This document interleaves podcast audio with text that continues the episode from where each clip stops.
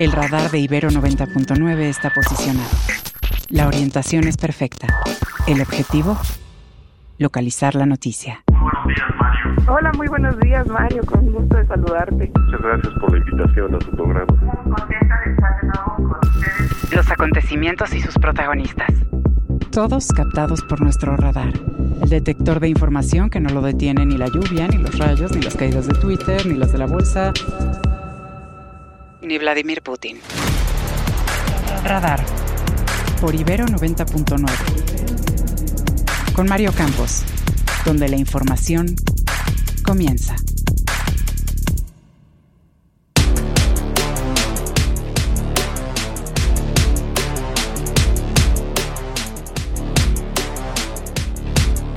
Se mantiene la crisis política en Nuevo León. Hasta este lunes hay dos personas que dicen ser los gobernadores de la entidad. Samuel García, quien renunció ya a su precandidatura presidencial para mantenerse en el cargo, y Luis Enrique Orozco, gobernador interino designado por el Congreso local y reconocido por la Suprema Corte. Dirigentes de la oposición celebran la salida de Samuel García de la contienda electoral para el 2024. Claudio Sheinbaum, candidata, precandidata de Morena, Partido Verde y PT, le expresa su solidaridad, en tanto que Xochitl Gálvez abre la puerta a Movimiento Ciudadano para que se suma a su candidatura.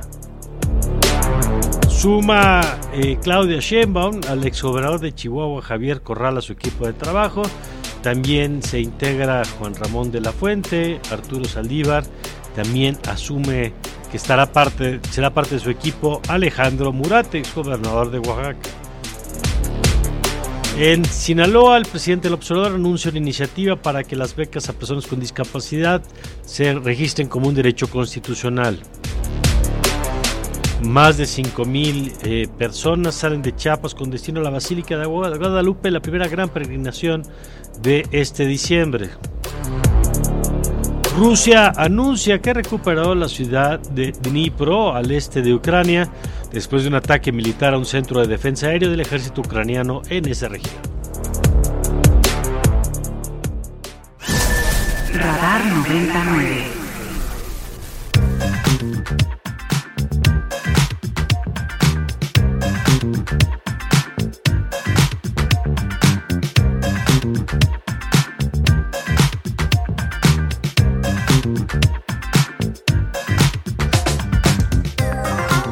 Buenos días, muy buenos días, bienvenidos a Radar 99. Yo soy Mario Campos y les saludo con mucho gusto en esta mañana del lunes, lunes 4 de diciembre del 2023. En esta mañana en la que saludo a mi querida Ana Ceseña. Ana, ¿cómo estás? Muy buenos días. Buenos días Mario y a todas las personas que nos escuchan. Estoy muy bien, muy contenta de estar aquí un lunes más en Radar 99 con el fin de semana bastante agitado, ¿no? Sí, cómo no, pregúntale a Samuel García si no estuvo agitada la cosa. Pregúntale al señor Luis Enrique Orozco que pues él dice que es gobernador de Nuevo León. Yo creo que hoy se le va a acabar. Eh, hoy que el Congreso abra la ventanilla del lunes, llegará una cartita diciendo, oigan, dice Samuel García que siempre, ¿no? Que los seis meses que había pedido para irse a la campaña, pues ya no los necesita porque ya regresó a lo que estaba antes. Pero por lo pronto el fin de semana, pues Nuevo León con dos personas, no puedo decir con dos gobernadores porque no, no puede ser, nada más uno puede ser gobernador, no puede haber dos. Pero sí, movidita querida Ana, y hoy por cierto Movimiento Ciudadano definirá, pues y ahora qué, ¿no? Ahora qué, a ver. Marcelo Ebrard ha de estar viendo su celular a ver si le entra una llamada de repente de, de, un- de El alguien que lo novelón. de- el, el- sí, el novelón, como le dice Nuevo León. Muy bien, bueno, pues aquí le vamos a contar toda la telenovela del día, del fin de semana, y aquí, eh, si usted se pone en nuestras manos, vamos a tener a Roy Campos, vamos a tener a Agustín Martínez desde Nuevo León, vamos a tener a Claudia Aguilar para que nos explique las implicaciones jurídicas del tiradero este, en fin, que hay mucho que platicar con ustedes en esta mañana. Hoy ya escuchó usted, no nos acompaña Oscar, así que Ana y yo estaremos, si usted nos lo permite, llevándoles toda la información. Y cuando son las 7.5, la invitación, Ana, para que se comuniquen con nosotros. Claro que sí. Cualquier mensaje que tengan, duda, pregunta, nos pueden escribir al 55 529 25 99 y también nos pueden encontrar en Twitter como arroba ibero 99 fm. Así es. Eh, nos dará mucho gusto recibir sus puntos de vista y sus comentarios sobre todo lo que está pasando y sus preguntas, es que tiene alguna, porque yo tengo muchas por lo menos, de saber cómo es que hay dos gobernadores y quién tiene la razón en el caso de Nuevo León y si Movimiento Ciudadano puede poner todavía no candidato o candidata. Suenan los nombres de Patricia Mercado, la senadora, quien ya fuera candidata presidencial alguna vez, por cierto, y de Jorge Álvarez Maínez, que era el coordinador de la campaña de Samuel García y que eh, es el coordinador de los diputados de Movimiento Ciudadano y que dicen podría ser, eh, hay por ahí quien dice que va a haber una sorpresa, pues más. por cierto, Mariana. Sí, sí, Ana. A Indira Kempis. Pues ella quería, nada más que le han hecho el feo ahí en su partido, pero pues no, no sé, en una de esas si reconsideran y la lanzan. Eh, por lo pronto, para quienes veían a Mariana Rodríguez como aspirante, pues tiene una limitante, digamos, que se llama tener 28 años y la constitución establece que es 35. Así que si alguien ya la veía en campaña, pues se va a quedar con las ganas por lo menos un par de sexenios más, porque si no, no le da la edad todavía para ser candidata a la presidencia. Pero bueno, 7 con 7 minutos y aquí Ana y yo le tenemos ya las noticias. Estas son las, noticias. Bueno, pues en una crisis sin precedente para el Estado de Nuevo León, Samuel García y Luis Enrique Orozco se proclaman gobernadores del Estado durante el fin de semana. Eh, es una cosa de locura porque mientras el nuevo estaba diciendo, bueno, voy a ordenar una auditoría, en ese momento regresó Samuel García diciendo, no, no, no, no, no, aquí está mi cartita que ya no voy a ser candidato y retomo el cargo como gobernador constitucional de la entidad. Es una confusión porque antes de esto la Corte avalaba como gobernador interino Luis Enrique Orozco a partir de que entraba la licencia de Samuel García. Eh, por eso dicen que es la campaña presidencial más corta de la historia, porque duró más o menos 50 minutos entre que entró en vigor la licencia y regresó a eh, ocupar el cargo Samuel García. Este domingo Samuel García retomó sus actividades como gobernador de Nuevo León y tras inaugurar un puente peatonal en el municipio de Escobedo aseguró que no incurre en ningún desacato ni ilegalidad, pues en su opinión la licencia que solicitó es un derecho y no una obligación, y que ya notificó a la Suprema Corte y al Tribunal Federal Electoral su renuncia al registro como precandidato presidencial de Movimiento Ciudadano. Al hacer uso de la palabra, que reveló que hace unos días el PRI y el PAN le hicieron llegar un listado de 11 peticiones para que le permitieran dejar como encargado del despacho a su secretario de gobierno Javier Navarro, entre ellos una bolsa de más de 2.500 millones de pesos. Vamos a escuchar.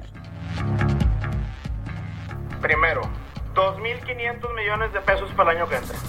Segundo, todas las carpetas penales que tienen Paco, Chefo, Adrián, Raúl, todas desístete.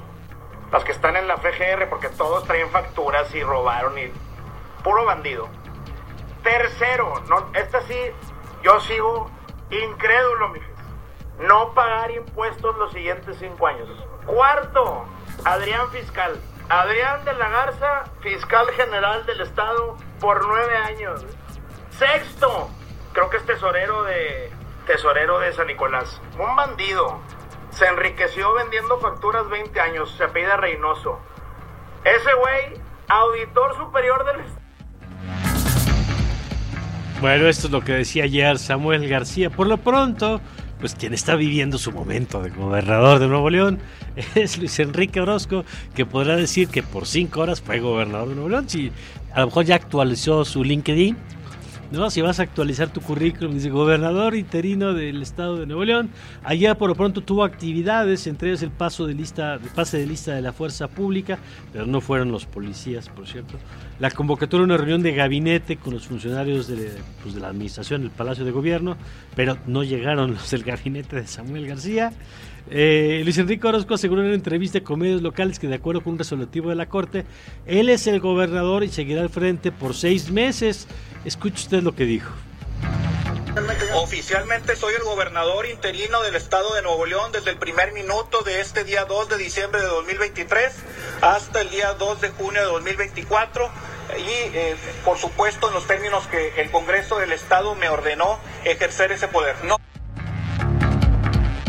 Y la crisis política desatada en Nuevo León generó controversia en el contexto preelectoral tras conocerse la decisión de Samuel García de bajarse de la contienda presidencial. En mensaje a través de redes sociales, los dirigentes del PRI, PAN, PRD, Alejandro Moreno, Marco Cortés y Jesús Zambrano, celebraron la salida de Samuel García y calificaron esta decisión como una derrota para el presidente Andrés Manuel López Obrador, a quien acusaron de querer dividir a la oposición con un candidato alterno. Y bueno, es interesante las reacciones de los diferentes actores, porque eh, los de Morena están muy indignados, digamos, los de Morena muy solidarios con Samuel García. ¿Quién sabe por qué? Yo no sé por qué, pero en Morena querían a Samuel en la boleta y obviamente Xochitl Gálvez le encanta la idea de que ya no vaya a estar en la boleta. Yo creo que no Samuel, Mariana, que era la que ya hemos dicho aquí, pues la que más mueve en tema de redes sociales. Por lo pronto, Xochitl Gálvez dijo que Samuel García era un candidato impuesto por Morena y por el presidente López Obrador, pero manifestó su disposición a platicar con el Movimiento Ciudadano para sumar a la oposición, cosa que la verdad no creo que encuentre mucho eco, pero mire, por lo pronto así se los, así se los dijo. Yo con MC siempre tengo una buena relación. Compartimos una agenda de movilidad, una agenda de lucha por las mujeres, una agenda de combate a la corrupción y siempre tuvimos una relación extraordinaria. Yo creo que eso no se trata de un pleito personal, es la visión que tiene MC. Yo estoy convencida que dividir el voto al único que beneficia es a Morena. Y por su parte, la precandidata Claudia Sheinbaum mostró cierta solidaridad con Samuel García al asegurar en un mensaje por redes sociales que tenían todo el derecho a elegir quién fuera su sustituto, mientras se sumaba a la contienda por la candidatura presidencial de su partido Movimiento Ciudadano. Repito, puede uno estar de acuerdo o no con Samuel tomara la decisión, de, el gobernador tomara la decisión de competir, pero finalmente le correspondía que durante el periodo que no estuviera eh, al frente del gobierno, pues quedará bien eh, que fuera de su partido. Pues eso fue lo que decidió la voluntad. Pues es que el tema es que no, la ley no establece que tiene que ser alguien, decide que es el Congreso el que define y no dice en ninguna parte que tenga que ser del mismo partido del gobernador electo. Usted puede estar de acuerdo o no con eso, pero eso no es lo que establece la ley. Ayer, por cierto, Claudio Sheinbaum también fue noticia porque presentó a quien va a coordinar los diálogos para construir su programa de gobierno. No hay sorpresas, la verdad es que muchos repiten, repiten, digamos, del apoyo al presidente López Obrador, como quien, por ejemplo, a ver, Omar García Harfuch, nos sorprende, ¿no? Gerardo Esquivel, que estuvo apoyando al presidente López Obrador, que fuera su gobernador de Banco de México, Juan Ramón de la Fuente, que ha sido el embajador de México ante Naciones Unidas, Arturo Saldívar, que tampoco es novedad. Quizá de, los, las que sí es sorpresa, aunque ya se venía cantando, fue el exgobernador panista de Chihuahua, Javier Corral, quien agradeció a Sheinbaum el reconocimiento a la lucha que dio contra la corrupción en su estado. Esto es parte, por cierto, gente cercana a Claudio Sheinbaum también recibió muy mal la llegada de Javier Corral a la campaña, diciendo que pues, es alguien que fue corrupto en el estado de Chihuahua. Esto es lo que dijo Javier Corral a la hora de anunciar su incorporación. Bueno, la doctora Claudia Chembar y yo tenemos una relación desde hace tiempo, tenemos un diálogo muy franco, muy cercano desde hace ya tiempo, que se fortaleció cuando fuimos eh, colegas gobernadores. Eh, y luego ella me buscó directamente desde hace tiempo una vez que resultó ella la coordinadora del movimiento, me invitó a participar concretamente en en otras cuestiones, una buena noticia, en el marco del Día Internacional contra la Discapacidad, que fue ayer, se inauguró el Centro de Rehabilitación Integral Teletón en Mazatlán, Sinaloa, donde anunció que enviará al Congreso una iniciativa para que sea un derecho constitucional la pensión a las personas con discapacidad que entrega su gobierno. Eso mismo voy a hacer en su momento para que la pensión a personas con discapacidad, a personitas con discapacidad, niñas, niños, también sea un derecho constitucional. Bueno, y vámonos eh, con información sobre las peregrinaciones, porque más de 5.000 indígenas se iniciaron sus movilizaciones para visitar la Virgen de Guadalupe en la Ciudad de México, eh, que se celebra, usted sabe, el próximo 12 de diciembre. Estamos hablando de 800 kilómetros de distancia. Junto con ellos, poco más de 200 migrantes también viajan a la capital del país antes de seguir su camino hacia la frontera norte. Scanner 360. Y nos vamos con información internacional. Las fuerzas rusas atacaron ayer un puesto fortificado del Centro de Alerta y Defensa Aérea Este de Ucrania en la ciudad de Dnipro. Dio a conocer el Ministerio de Defensa ruso. El Kremlin destacó que infligió ataques combinados con aviación militar y operación táctica, vehículos aéreos no tripulados, misiles y artillería para neutralizar a las fuerzas ucranianas en la región este del país que había sido recuperada por este.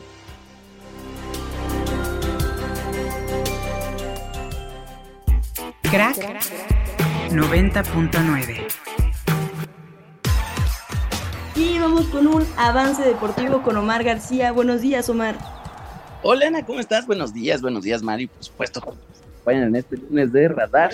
Pues eh, buen fin de semana para la delegación mexicana de cara a los Juegos Olímpicos de París 2024 en el Gran Prix de Taekwondo se consiguen los dos boletos presupuestados. Por una parte, Daniela Sousa consiguió el cuarto lugar en los 49 kilogramos de este Gran Prix y con esto tiene los puntos necesarios para estar dentro del top 5 del ranking. Con esto pues ya firma una plaza más para México. Cabe señalar que el cupo es para el Comité Olímpico, no necesariamente para Daniela Sousa, aunque por supuesto el ranking le favorece esta condición. Quien sí consiguió un boleto nominal fue Carlos Sansores, eh, quien terminó en la quinta posición en los 80 kilogramos también en el Grand Prix de Taekwondo y con esto se queda como el segundo mejor rankeado de esta disciplina, así que él sí ya está firmando su boleto rumbo a Tokio, mientras que Margarita Hernández consiguió la marca mínima de 2 horas 26 minutos 50 segundos en el maratón de Valencia, con lo cual es la segunda mexicana clasificada rumbo a la prueba reina eh, del atletismo de fondo para París 2024, así que insisto, muy buen fin de semana para la delegación mexicana. Ya te iba a decir yo qué buen fin de semana para quién, pero ya vi que eres un hombre sensato. Oye, felicidades por tus. Leña, mi querido Mario. No, no, ya lo pasaremos de rápido el comentario en el Felicidades por tus Pumas, querido Mar, que qué bárbaro, les pasaron a las Chivas encima. Y bueno, van a, ya, ya están las semifinales, ya nos contarás al detalle, pero te agradezco la amabilidad. ya nos estaremos escuchando justo en largos y tendidos. Y pues buen torneo de todas maneras. Justo ayer una de las preguntas que salía era que si eh, para quién sería fracaso, ¿no? En caso de ser eliminados. Y bueno, pues creo que al final los dos equipos con el presupuesto que tenían del equipo llegar a la liguilla era el objetivo. Y bueno, pues ya justo estaremos platicando de las semifinales. Sí, vamos a ser un grupo de apoyo los, los de Monterrey y las Chivas. Este, para acompañarnos. Yo por lo pronto voy, voy Tigres, a ver si hay duelo de felinos, ¿no? Tigres contra Pumas. Bueno, bueno, ya lo platicaremos. Gracias, querido Omar. Seguro nos escuchamos en un ratito. Gracias, es Omar García con información deportiva.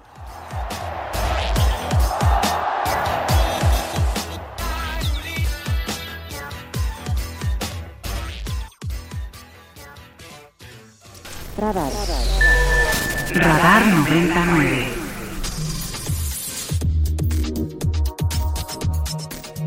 Bueno, usted sabe, la nota del fin de semana es el, el caso Nuevo León, del que vamos a platicar hoy con varios ángulos. Vamos a tener la información desde allá con Agustín Martínez, vamos a platicar con la doctora Claudia Aguilar sobre las razones jurídicas, pero por lo pronto las razones políticas y en los efectos políticos, pues qué significa la salida de Samuel García.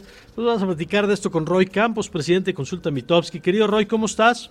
Muy bien, muy bien, Mario. Oye, es la noticia hasta ahorita de la precampaña, ¿no? Pues era un candidato presidencial que ya no es. Así es, la campaña más corta, dicen algunos, ¿no?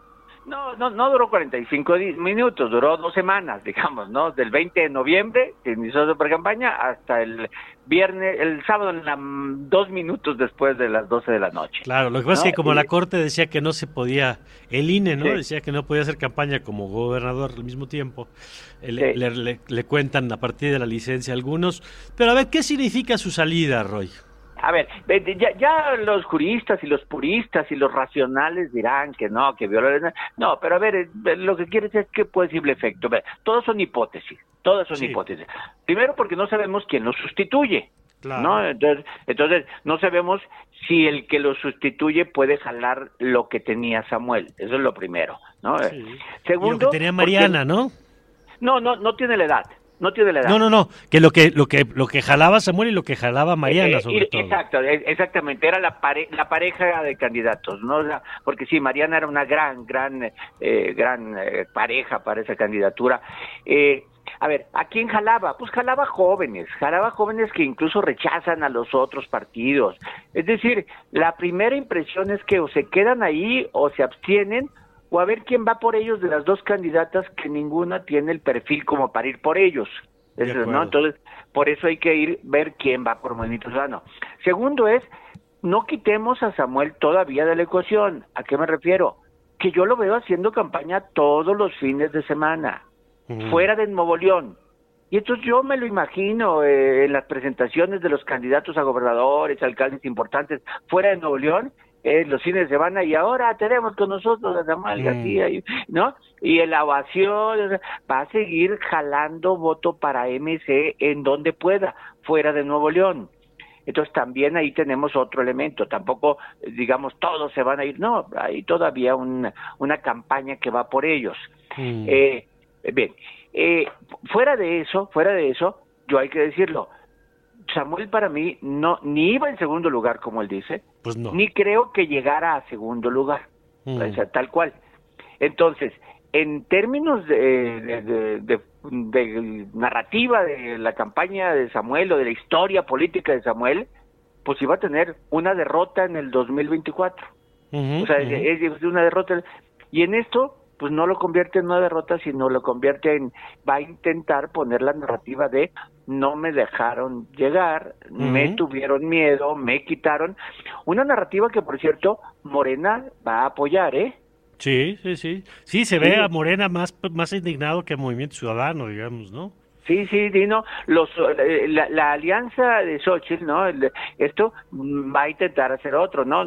Quería hacer trampa, qué oso hiciste, etcétera pero en términos de narrativa, cuando nos ponemos a ver qué le convenía más, irse a la campaña y ser derrotado o quedar como el que no dejaron crecer, ¿no? Entonces ahí él para futuro va, va a tratar de hacer como el desafuero que tuvo en el 2024. Mm. Ahora, ¿tú crees que eso prenda? Porque eh, evidentemente, ahorita por la referencia que es el desafuero que le han tratado de colocar, eh, ¿tú crees que eso prenda pensando en que López Obrador, pues en su contexto y su historia personal, pues era muy distinta? Sí, no, no, sí, y totalmente, porque además no es, no es para nada lo mismo, ¿no? No tenían el mismo apoyo, López Obrador en aquel momento iba en primer lugar, era el más popular y sí sonaba como que le quitaban la presidencia. Aquí no le quitan la presidencia, ¿no? Porque va en tercer lugar, ¿no? Tampoco es un gobernador tan popular como él dice, pues, o sea, tampoco es, no, no, va a intentar reconstruirla, ¿no? Lo que sí es un hecho es que si hoy hablas del movimiento ciudadano, el más la, el mayor capital político en Movimiento Ciudadano lo tenía Luis Donaldo Colosio, después Enrique Alfaro, después Dante, después Samuel. Hoy en día pues es Samuel el que tiene más capital político en Movimiento Ciudadano, entonces ya es él, ¿no? Eh, tampoco le convenía irse de gobernador. O sea, le iban a reclamar toda la vida lo mismo que al Bronco, te vas y haces el ridículo, ¿para qué te vas? Oye, por cierto, al Bronco el Poder Judicial es el que lo puso en la boleta. Ahora es el Poder Judicial el que lo quita la boleta a Samuel. el Poder Judicial en las dos elecciones ha tenido que ver ahí con candidaturas. Oye, ¿qué, ¿qué tal el tuit del Bronco diciendo... Me acabo de despertar, ¿qué pasó en la noche? ¿Me, perdí de algo? No, no, el Bronco sigue siendo también un genio ahí para él. Pues, es, bueno, hay que recordar, él ganó como independiente utilizando redes sociales. Igual redes sociales utilizó Samuel, ¿no? Entonces, pues ha habido dos gubernaturas ahí. Pero sí, entonces, ¿a quién favorece o a quién perjudica? Eh, Movimiento Ciudadano va a seguir con un candidato o candidata, todavía hay que esperar el día de hoy, independiente. Esos votos, tradicionalmente MC, es más parecido el voto de MC al del PAN, tradicionalmente, ¿no? Urbano, urbano, más educado, más antipolítico, no le gusta el gobierno actual, es más parecido al PAN, sí, pero también era muy joven, muy joven, que el PAN no estaba accediendo a ese voto joven, porque hoy en día, hoy en día, fíjate nada más, si los si la elección fuera hoy, sería la primera vez en el siglo donde los jóvenes votaran por el partido en el gobierno. Claro, O sea, mira, interesante, sí, sí. claro. O sea, desde el hoy los 2000 para acá, el voto joven ha sido distinto a quien está en el gobierno.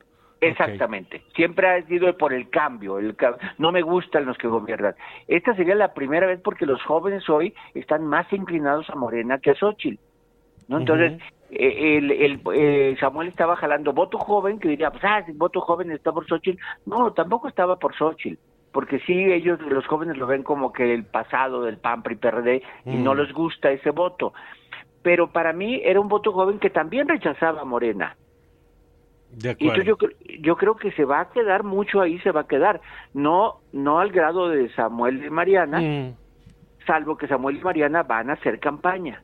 Pues sí, aunque sí parece una cosa muy personal y no necesariamente institucional, como dices. Pero a ver, Ana, tú tienes una pregunta para Roy. Sí, buenos días, Roy. Te saluda Ana Ceseña.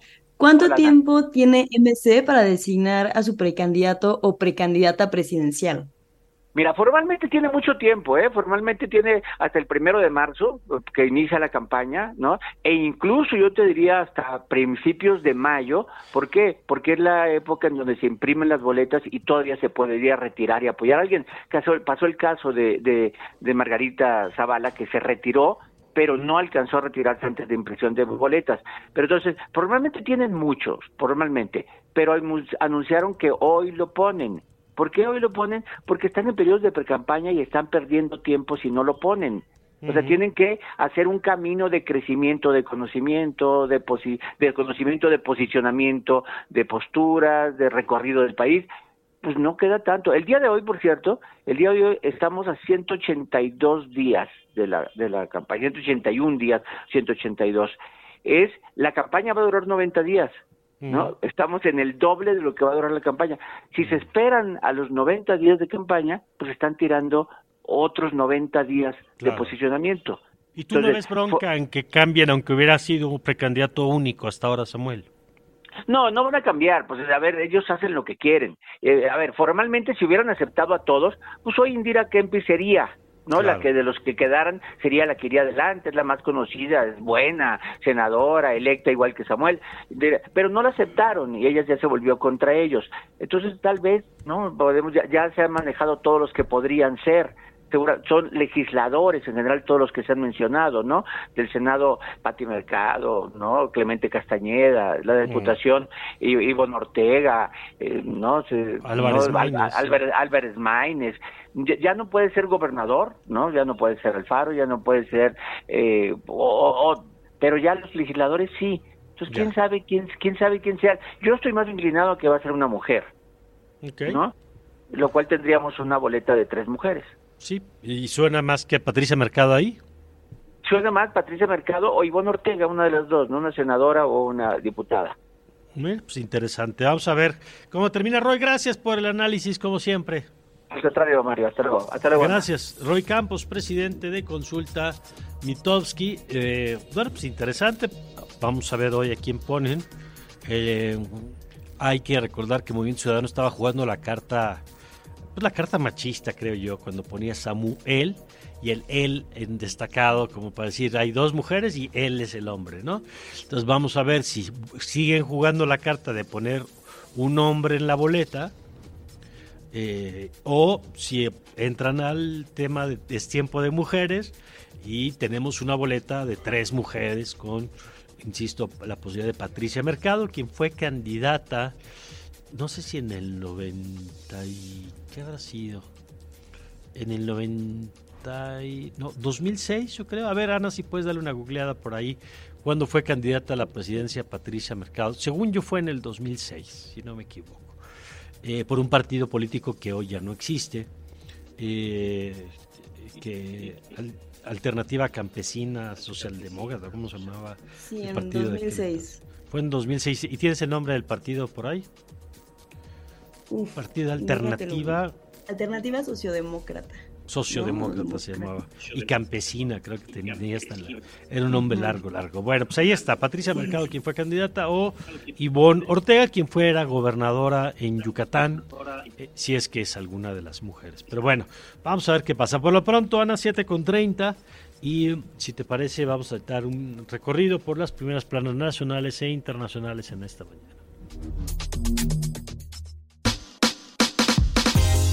Primeras planas y encabezados. Reforma. Bueno, arrancamos con reforma. Hoy trae dos datos interesantes. Por un lado, pues el tema sigue siendo lo de Samuel García. Y la respuesta de los sectores dice, insta Sochi la MC a dialogar alianza. Abre puerta para ampliar frente opositor. Decide hoy cúpula de Partido Naranja, ruta y candidato para 2024. Y trae también una encuesta que dice que Claudia Sheinbaum tiene 46% de intención de voto, Xochitl Galvez 25%, serían 21 puntos de distancia. Y Samuel García, que esto pues, evidentemente ya no tiene sentido, pero como, como, como opción tenía 14% de intención de voto. El Universal. Sin presupuesto arrancan Universidad Indígena, institución enfocada en lenguas originarias de México, inicia labores en aulas prestadas y sin recursos asignados. El terreno donde será inaugurada en 2024 es ahora un baldío en la Ciudad de México. La jornada. México, oportunidad número uno para la inversión extranjera, atrae su sector maquilador, dicen analistas de Wall Street. Trae también la nota de eh, Sheinbaum da a conocer equipo que elaborará su plan de gobierno. Lo conforman 17 exfuncionarios, legisladores, exministros y académicos. Milenio. Samuel el chantaje era de 2.500 millones de pesos, fiscalía, auditoría. El gobernador de Nuevo León revela que el PRIAN exigió recursos y controlar nueve años ambas dependencias estatales. Rechaza que haya dos mandatarios. Excelsior. MC, Movimiento Ciudadano, perfila a Maines para suplir a Samuel. La nueva política debe escuchar a los jóvenes, asegura el dirigente del partido en un mensaje acompañado de una fotografía del coordinador de los diputados Naranja. El financiero. Recupera salario mínimo poder de compra. El Coparmex dice que aún es insuficiente para cubrir la línea del bienestar familiar. El economista. Crisis política en Nuevo León se agudiza. Tercer día con dos gobernadores. Movimiento Ciudadano define estrategia para tener candidato a la presidencia y en, la, en el tracking diario de la aprobación presidencial dice arranca diciembre positivo. Al iniciar diciembre la aprobación presidencial registra un alza tras anunciar el próximo aumento salarial. El Sol de México. Hay 34 millones de tarjetas de crédito activas en el país. La mayor oferta de conciertos y espectáculos incitó a los consumidores a buscar opciones y crece 10.21% la solicitud de plásticos. Y vamos con la prensa internacional. El New York Times dice por qué una segunda presidencia de Donald Trump sería más radical de la primera. Es un trabajo que ofrece este diario. Dice, Donald Trump ha exhibido desde hace tiempo estos impulsos autoritarios, pero la operación de su política ahora es más sofisticada y los contenedores o los, las contenciones más bien son ahora más débiles. Y trae también un análisis sobre por qué Nikki Haley, quien fuera la embajadora de Donald Trump en Naciones Unidas, y ahora es la que quiere ser candidata a la presidencia por los republicanos, dice, está creciendo entre los rivales de Donald Trump. Por otro lado, el país nos cuenta, el alcalde de Kiev abre las hostilidades políticas en Ucrania al acusar a Zelensky de autoritarismo. Vitaly Klitschko critica al presidente por acumular un exceso de poder y no haber preparado al país para la invasión rusa. Primeras planas y encabezados. Y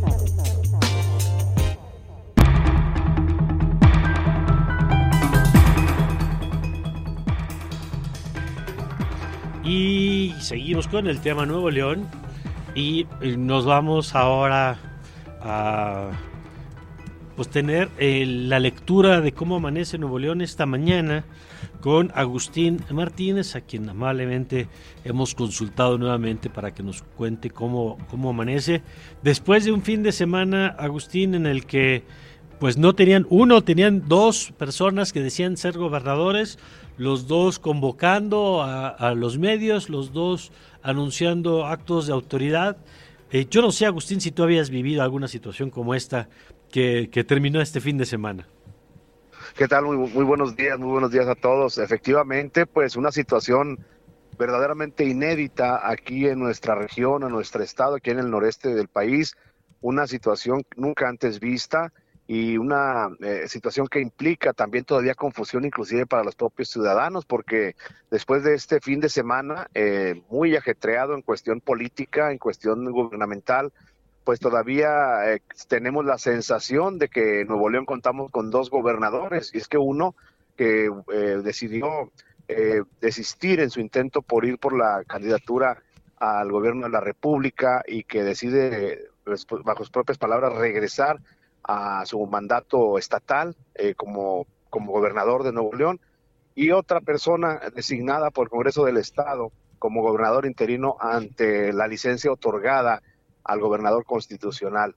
Eh, durante el fin de semana se esperaba que hubiera sorpresas, inclusive desde el primer minuto del sábado, del sábado 2 de diciembre, pues que asumiera en su cargo el gobernador interino, el ex, eh, el ex vicefiscal del Estado, Luis Enrique Orozco eh, y bueno, pues esto finalmente, entre comillas, ocurre, pero al mismo tiempo el gobernador constitucional, Samuel García Sepúlveda, dice que ante la situación que se estaba, viviendo y que, bueno, pues no se iba a respetar eh, su, el acuerdo que él había emitido, es decir, designar al secretario general de gobierno como su sucesor o, a cargo del itinerato, bueno, pues regresa él a sus funciones, pero hay una total confusión, hay todavía muchos cabos sueltos, muchas, eh, muchos puntos que se deben aclarar. Lo cierto es que esta mañana eh, compañeros de medios informativos se encuentran apostados en los alrededores del Palacio de Gobierno, aquí en la Gran Plaza de Monterrey, para ver cuál de los dos personajes, cuál de, de los dos políticos o en este caso funcionarios, por así mencionarlos, eh, llegará e ingresará como gobernador ahí al Palacio.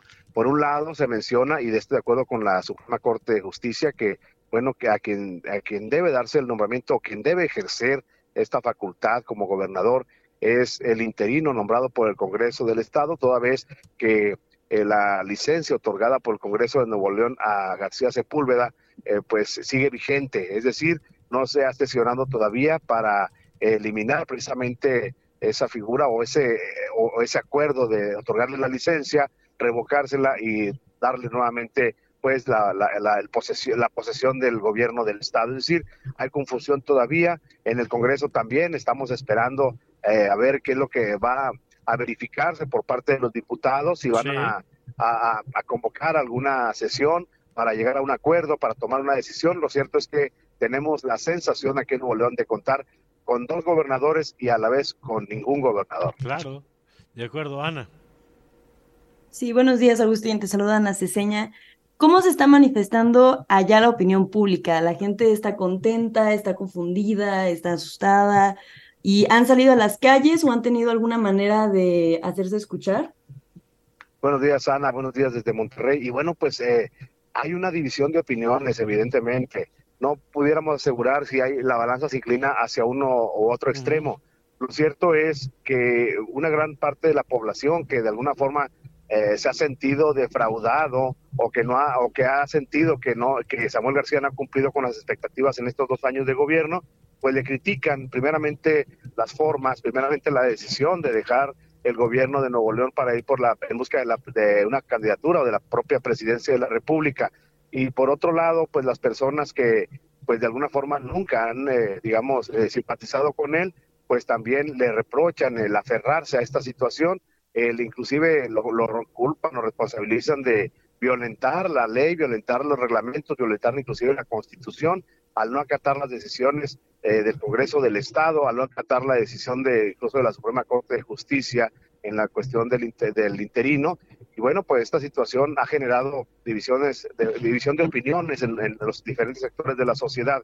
Esperábamos efectivamente que hubiera manifestaciones, que hubiera algunos, eh, algunos brotes, si no de violencia, sí de, de, de, manifestar por parte de grupos sociales, de, de grupos políticos, eh, pues su, su simpatía hacia uno u otro caso. Sin embargo, esto no ha ocurrido. Fue un fin de semana sumamente tranquilo, a pesar de la efervescencia que se vivió desde el día 1 de diciembre para amanecer el día 2, en el cual, bueno, pues sabíamos que debería asumir el, gobernador interino. Eh, esto, pues no ocurrió en, en, materia, en forma material, vaya, es decir, eh, porque el, el, sábado en la mañana anunciaba como su primer evento público el, el nombrado gobernador interino, eh, Luis Enrique Orozco, anunciaba un pase de revista y una visita a las instalaciones del campo policial número uno de Fuerza Civil del Estado en el municipio de Escobedo. Fue desairado por el secretario de Seguridad, fue desairado por los propios elementos de tropa, no se le cuadraron, únicamente lo recibió el comisario general de dicha corporación pero no le dio ingreso a las instalaciones. Después había citado a las nueve de la mañana a los funcionarios del, eh, del gabinete, a los principales secretarios y funcionarios eh, de primer nivel en el Palacio de Gobierno a las nueve de la mañana del sábado. Ninguno de dichos funcionarios acudió. El Palacio de Gobierno estuvo cerrado bajo llave, no hubo acceso para Luis Enrique y él se tuvo que retirar a dormir, dice, porque no había descansado en toda la madrugada. Una madrugada muy ajetreada, sin embargo, ya el fin de semana, mucha tranquilidad y todos en espera finalmente de lunes a ver qué es lo que ocurre, sobre todo ahí en, en, la casa de los legisladores, ahí en el centro de la ciudad. Pues sí, que yo lo que he escuchado, y vamos a seguir ahorita con el análisis, Agustín, es que eh, la licencia se puede retirar, al final de cuentas no tiene que autorizarse su regreso, pero sí tiene que notificar al Congreso que no estaba en activo, digamos, el fin de semana, ¿no? Efectivamente, efectivamente debe haber uh, un pronunciamiento por parte de los legisladores, ya que, pues, según se menciona, eh, está vigente la licencia. Eh, no es nada más de que Samuel García eh, quiera regresar y regrese y se siente en la silla gubernamental. Tiene que haber un lineamiento que seguir y en este caso, pues, es también lo que estamos esperando tanto los medios informativos como la propia ciudadanía. Sí, claro. Yo creo que es lo que viene en las siguientes horas y luego habrá que hacer la evaluación de todo lo que nos acabas de contar, si hubo actos indebidos por parte de alguno de los dos, aunque en el caso de Orozco, pues la Corte le dijo, usted es el gobernador y tiene esa protección, digamos, en los actos que haya realizado durante este fin de semana. Pero bueno, pues yo te agradezco mucho, Agustín, que nos cuentes cómo se está viviendo el tema desde allá y seguimos atentos a lo que pasa allá en Nuevo León, que, que, que entre el fútbol y esto, pues todo el mundo pendiente, ¿eh?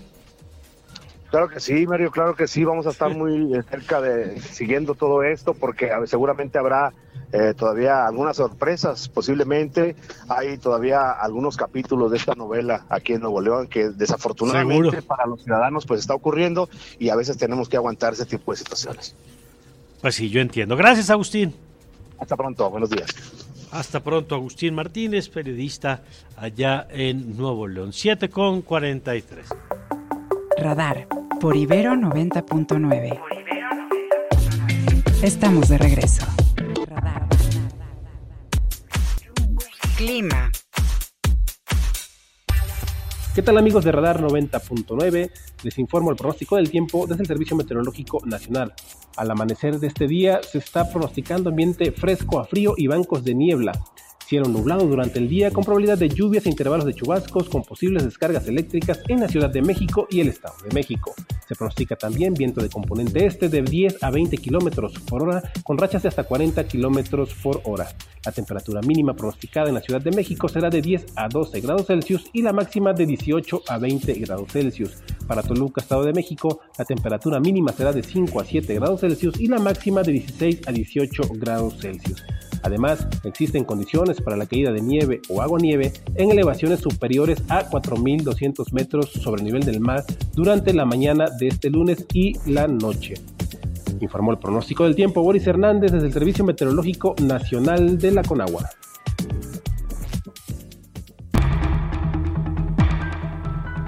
Villegas Fuentes, que actualmente es jefa de unidad de asuntos jurídicos de la Secretaría de Cultura, que cumple con todos los requisitos. Que es una abogada íntegra, honesta, y vuelve Lenia Batres, Guadarrama, y vuelve Berta María, alcalde Luján. Las tres. A ver qué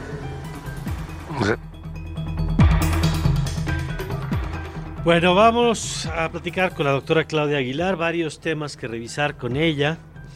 Eh, uno de ellos es este asunto de la terna que, eh, que platicábamos el viernes, manda el presidente del observador como segunda opción eh, y que tendrá que ser valorado por el Senado. Claudia, bienvenida primero, ¿cómo estás? Muy, muy buen día. Hola Mario, muy buen día a ti y a toda tu audiencia. Oye, a ver, cuéntanos, pues, cómo estás viendo el proceso eh, en el que el presidente manda una segunda propuesta, que es la última opción que tiene el Senado, porque o, o elige de aquí o el presidente designa, ¿no? Así es, correcto. En términos de lo que establece la Constitución para el procedimiento de nombramiento, efectivamente, si el Senado rechaza esta terna, el presidente podría nombrar dentro de estas tres que están esta segunda, integrando esta segunda terna a la ministra para ocupar la vacante que dejó el ministro Saldívar. Eso es, es importante. Decíamos, sería la primera vez en la historia reciente, o sea, en la corte como la conocemos, que va a cumplir apenas 30 años eh, el próximo año, bueno, a finales del próximo año, y sería la primera vez que efectivamente el presidente así haría valer, digamos, esta facultad, ¿no? De imponer a, a su designada, que no es lo mismo a que no haya ocurrido, digamos, que en toda la integración, pues evidentemente los titulares de los ejecutivos ponen personas cercanas o por lo menos afines a sus proyectos políticos, a sus ideologías, etcétera, ¿no? Eh, no, no es exclusivo de esta terna, no es exclusivo de esta presidencia, quizá es más evidente en esta presidencia, eso sí lo podemos decir, por lo menos en esta última terna, ¿no? Eh, bueno, en estas últimas dos ternas, porque en la anterior pues, estaba incluida la consejera de la presidencia y actualmente, bueno, lo que hizo fue, tal como lo anunció él mismo, en el momento que se supo del rechazo de la terna, lo que dijo es que iba a ser, dejaba abierta todas las posibilidades, ¿no? Básicamente dijo que podía sustituir a una de las, de las mujeres o a dos o una terna totalmente nueva y lo que hizo fue efectivamente sustituir a la consejera por eh, la abogada Erendira Cruz Villegas, que, bueno, pues hasta el momento se desempeña como jefa de la Unidad de Asuntos Jurídicos de la Secretaría de Cultura, y que como él mismo lo dijo y suscribo, pues sí, efectivamente es una abogada que cumple no solamente con todos los requisitos, pero sí es una abogada destacada y que cuando menos creo que esta cercanía, eh, por lo menos no de corte familiar, puede tener cercanía ideológica con la izquierda, pero bueno, pues tiene una carrera muy destacada de hace muchos años en materia de defensa de los derechos humanos, ¿no? Eso sí, habría que destacarlo, por lo menos de este nuevo perfil que incorporaron, que no sé si alcance o sea suficiente para sumar los votos de la oposición que en su momento le hicieron falta, por ejemplo, en la segunda votación a Berta Alcalde, que fue quien más votos obtuvo, que en la segunda ronda obtuvo 68, con los votos presentes que se necesitaban en ese momento eran era llegar a 75. Entonces, bueno, tal vez este perfil podría llegar a sumar algunos de esos perfiles de la oposición, aunque el PAN ya dijo que va a rechazar la terna. Eh, pero bueno, eso hay que esperar porque ya ves que luego, incluso cuando empiezan a decir cuántas papeletas se integraron, uno de repente se pregunta, bueno, ¿y dónde están los senadores? ¿Qué más importante tienen que hacer que nombrar a quién va a ocupar la vacante, no? A mí me parece increíble que no estén, que no se entreguen las 128 papeletas o las 127 papeletas, porque entiendo que había un senador o senador en comisión. Me parece increíble que de repente digan, no, se entregaron 112, ya llegaron tres, no sé qué están haciendo, que sea más importante que cubrir esta vacante. Sobre todos los de oposición, diría yo. De acuerdo. Bueno, y los del presidente, porque hay que ver al final hacia dónde se inclina el presidente para ver cuál de las opciones es la que quisiera. Hay quien ya ven a, a, Luján Alcalde, claro, como la opción. Este, sorprendente esta nueva designación. ¿Tú crees que tú ves en la terna eh, idoneidad para el cargo, no solamente por los requisitos formales, que es el estudio en derecho, sino los eh, en los términos ideales de quién quisieras ver en la Suprema Corte?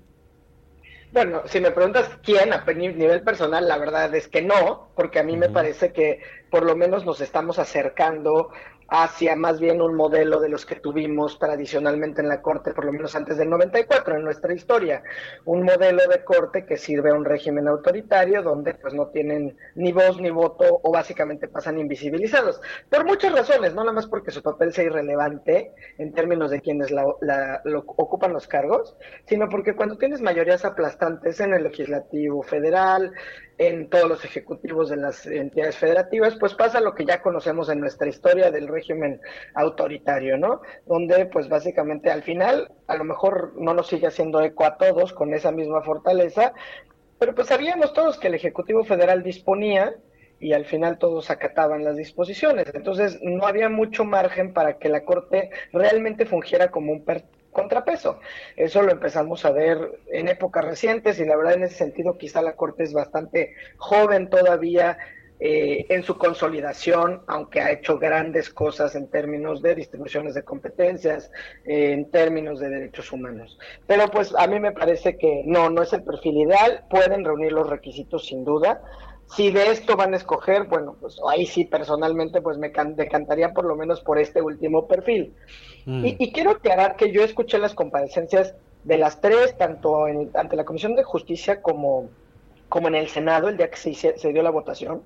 Y por ejemplo, hay que destacar que la verdad, Berta Alcalde Luján es una abogada pues que se ve muy sólida en su formación Evidentemente, pues sí, en estos momentos a veces pues se nota que no han tenido la experiencia, por lo menos en el Tribunal Judicial Constitucional, que no han participado incluso desde la academia o, desde ser abogadas postulantes, y entonces a lo mejor no tenía tan claro qué, qué le corresponde, pero había estudiado los precedentes, etcétera. La verdad no podría decir lo mismo, por ejemplo, de Elenia Batres, que sí demostraba un perfil mucho más antagónico, mucho más resistente, dijo que la Corte era inconstitucional en lo que estaba haciendo, eh, es hablo de los salarios, ¿no? De las remuneraciones. Me parecía mucho más peligroso el perfil.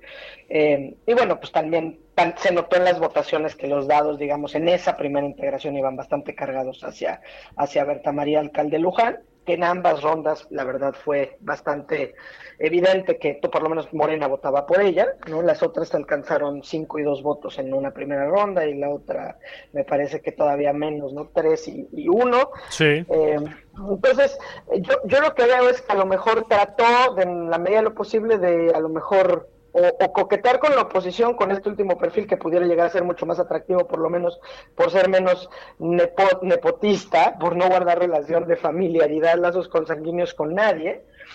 Pero, o la otra es, dice llanamente, pues que se note claramente que Berta Alcalde debe ser quien llegue eh, a la Corte, en términos de, sus preferencias, ¿no? Si, si a mí me preguntaras, la verdad es que si la oposición está en duda, pues quizás sea momento de dejarlo ejercer esa, esa, esa mm.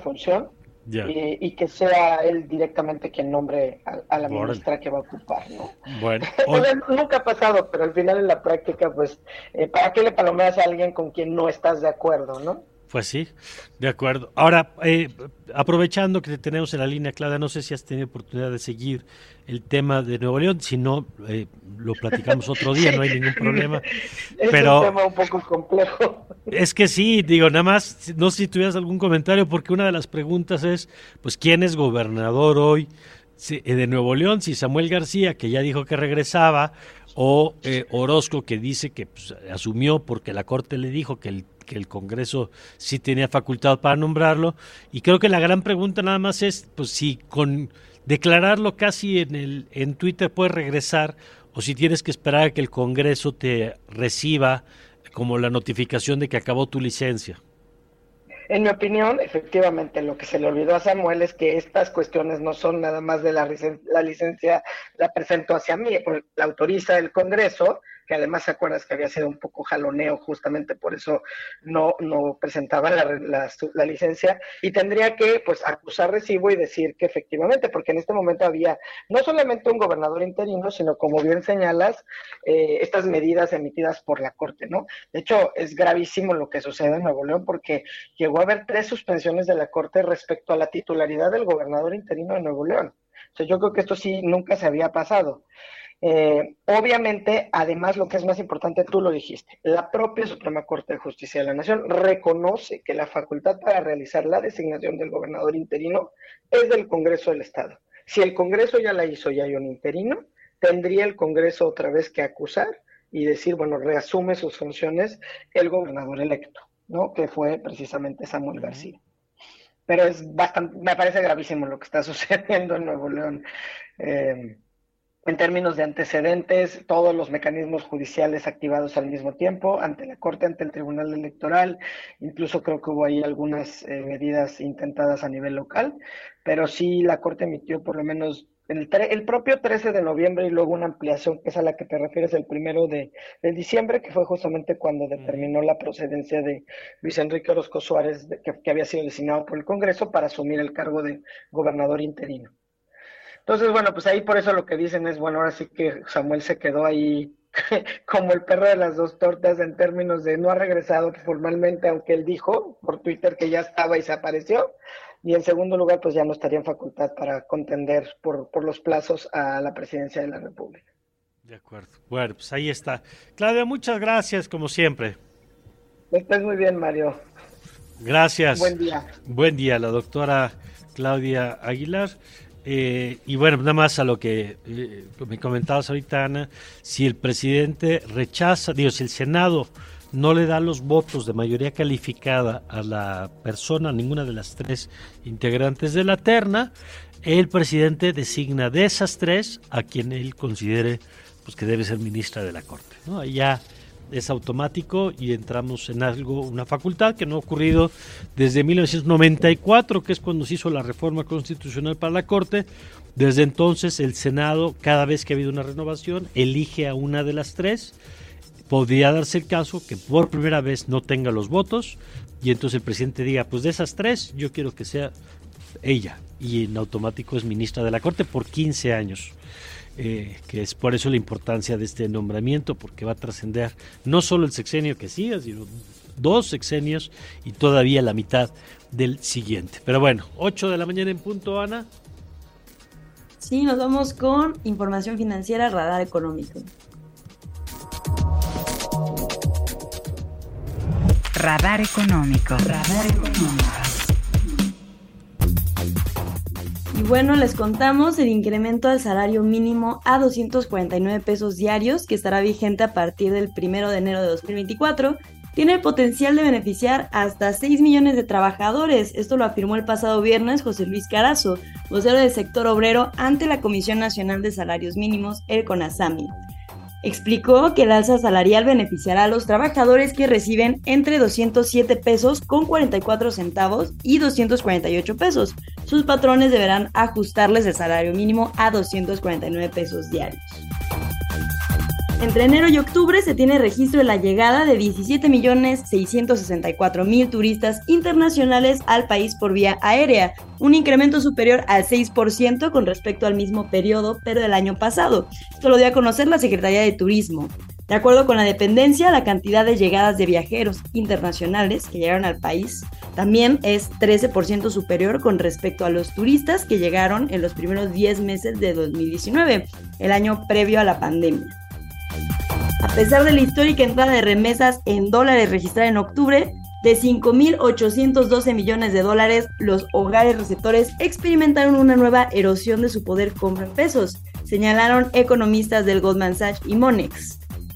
El economista para el economista para América Latina en Goldman Sachs, Alberto Ramos, refiere que estas transferencias de dólares se gastan en el país en pesos mexicanos, por lo que se tiene que pasar un filtro, cambiarlo, para identificar su impacto real en los bolsillos de los receptores.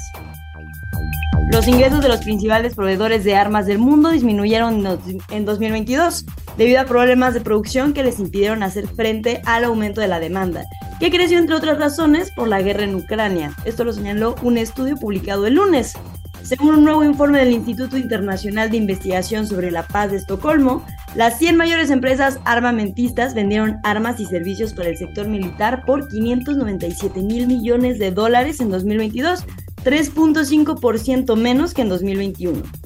Y esta mañana la criptomoneda Bitcoin tiene un valor de 41.700 dólares, mientras que un dólar nos cuesta 17 pesos con 30 centavos. Gracias a Alfonso Cerqueda por la información financiera. Perspectiva Global con Aribel Contreras. Y nos vamos con Aribel Contreras. Querida Aribel, ¿cómo estás? Muy buenos días, mi querido Mario. Un buen inicio de semana para ti y para todos tus radioescuchas. Igualmente, oye, pues terminó la tregua, lamentablemente no se pudo prolongar un día más y Israel pues demuestra que va con todo en el tema de eh, la eh, destrucción de Hamas y las implicaciones, digamos, que esto, que esto tiene. Así es, Mario. La semana pasada platicábamos aquí en tu espacio de que pues finalmente este grupo eh, jamás no iba a permitir la liberación de la totalidad de los rehenes porque yo te comentaba que era una manera de ya no tener que más negociar. Y eh, sin duda pues eh, hay más de 140 rehenes todavía capturados. Se retoma el fuego cruzado entre el ejército israelí junto con Hamas, pero también hemos visto que este fin de semana este, este grupo eh, político armado conocido como los hutíes en Yemen, pues han estado lanzando drones para atacar buques de Occidente en un intento de mandar señales claras a Israel de que cualquier país que apoye y respalde a Israel pues ellos seguirán atacando a sus buques en el Mar Rojo, que es un paso obligado cuando eh, imaginemos una ruta marítima de aquellos barcos mercantes que deseen moverse desde Europa hasta Asia, pues tienen que pasar justo por el canal de Suez eh, y, y, tomar el Mar Rojo. Así que vemos cómo esto manda pinceladas de una escalada con otro tipo de actores que ya también anteriormente eh, lo habíamos conversado aquí en tu espacio, Mario, y donde al final del camino pues continuará la diplomacia impulsada por Qatar, no olvidemos que en su capital, Doha, pues está la oficina principal de Hamas, por eso es que el gobierno catarí tiene este botón accionador de negociar entre Estados Unidos, pero también con Hamas, con Israel y otros actores de la región. Y pues como bien dices, pues son malas noticias de que la tregua no solo no se haya eh, ampliado, sino que pareciera que una segunda tregua va a ser muy difícil de, visualizar a la luz de que vemos como hoy el periódico de The New York Times publica un mapa que se me hizo muy interesante, Mario, porque saca del mapa del lado izquierdo la manera en cómo los refugiados están acudiendo a estos centros de las Naciones Unidas, pero que cada vez se vuelven menos opciones y cada vez hay más refugiados ubicados principalmente al sureste. Y por el lado eh, derecho hay otro mapa, ojalá quien tenga la oportunidad de ver eh, esta portada de, de New York Times, sale como las escuelas que se habían convertido en unos refugios para los gazatíes eh, pues han estado en tres niveles estas escuelas dañadas, las que están moderadamente dañadas, pero que todavía continúan siendo refugios, las que están muy dañadas y las que están ya inservibles, es decir, quienes huyen de la guerra, y me refiero específicamente a los civiles, ya no tienen lugar las escuelas están destruidas y pues ya sabemos la historia del hospital Al-Shifa. Bueno, pues así está en este momento el panorama, Maribel. Muchas gracias. Al contrario, gracias a ti como siempre, Mario. Un fuerte abrazo.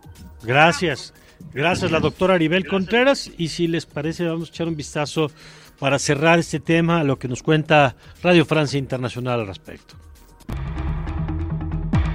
Suspensión inmediata, refiriéndose al primer ministro israelí, es la consigna que reza en pancartas y camisetas de los manifestantes. Juntos entonan la palabra vergüenza. Eyal acusa a Benjamín Netanyahu de haber voluntariamente reforzado el movimiento islamista Hamas para debilitar a la autoridad palestina. Su estrategia es un desastre total. Una persona así no puede seguir dirigiendo Israel. Tengo un hijo en el ejército que actualmente está luchando para defender al país. No confío en este gobierno para decidir lo que es mejor para Israel. Boaz Bismuth rechaza los argumentos de los manifestantes en cólera. Él es diputado del Likud, el partido de derecha de Benjamín Netanyahu. ¿Qué vamos a hacer? ¿Cambiar el gobierno en plena guerra? Y además de una crisis de seguridad, ¿tendremos una crisis política? Eso no es serio. Primero hacemos la guerra y al otro día de la victoria vendrán los cuestionamientos y rodarán cabezas de políticos y de militares. Pero hoy el llamado es a la victoria y a la unión. Escucharon testimonios recogidos en Jerusalén por el enviado de Refí, Nicolás Falés. Radar de alto alcance nuestra página ibero99.fm y encuéntranos en Spotify como Radar 99.